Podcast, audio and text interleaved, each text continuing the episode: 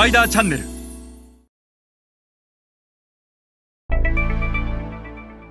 皆さんこんにちは。スパイダーの森部です、えー今日はアジア新興国市場における地域一番点的な伝統小売の見分け方についてお話しします、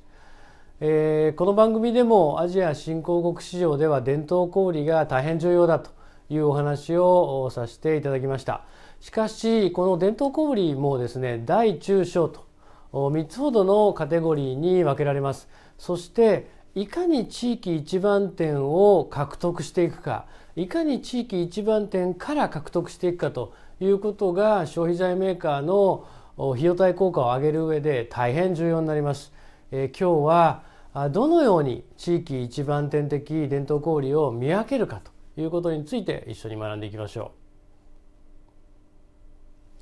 う。えーまず最初に申し上げたいのはアジア新興国今日はまあ ASEAN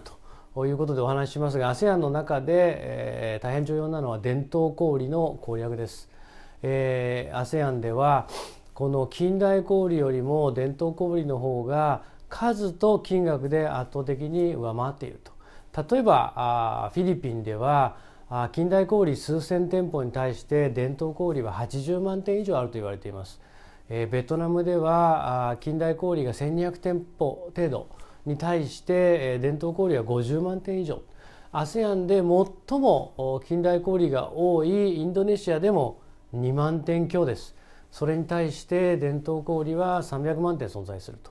えこのような市場の中で伝統小売をいかに攻略するかということが日本の消費財メーカーにとっては大変重要になると。ただこの伝統小売もどうやって規模の大きい地域一番店から効率よく抑えていくかということがストアカバレッジをスピードを持って上げる大変重要なあことになります。そしてその見分け方なんですがこの写真はフィリピンの伝統小売の写真です、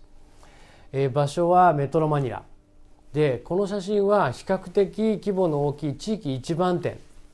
で地域一番店かどうかの見分け方なんですが一般的なフィリピンの伝統小売というのは横が2メーター奥行き1.5メーター中におばちゃんかおじちゃんが1人いると。そして鉄格子で囲われていて小さな窓が開いていてそこからお金と商品の受け渡しをするというのが基本的な伝統小売。でこの地域一番店になるこの写真はまずどうやってこれが地域一番店かというと今申し上げた横2メートル奥行き1.5メートル以上にある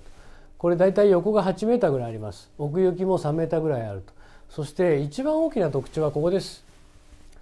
え結局これあのスナック菓子が10袋20袋が一つになって売っていると。でこういう伝統小売は地域の伝統小売フィリピンではサリサリというふうに言われますがそういったところへの問屋機能を持っているとここが大変重要なんです。したがって単純に大きな伝統小売だから1店舗あたりの売り上げが大きいというメリットだけではなく彼らは問屋機能を持っているので地域の伝統小売のために商品を仕入れてその地域の伝統小売のおばちゃんたちがここに商品を仕入れに来ると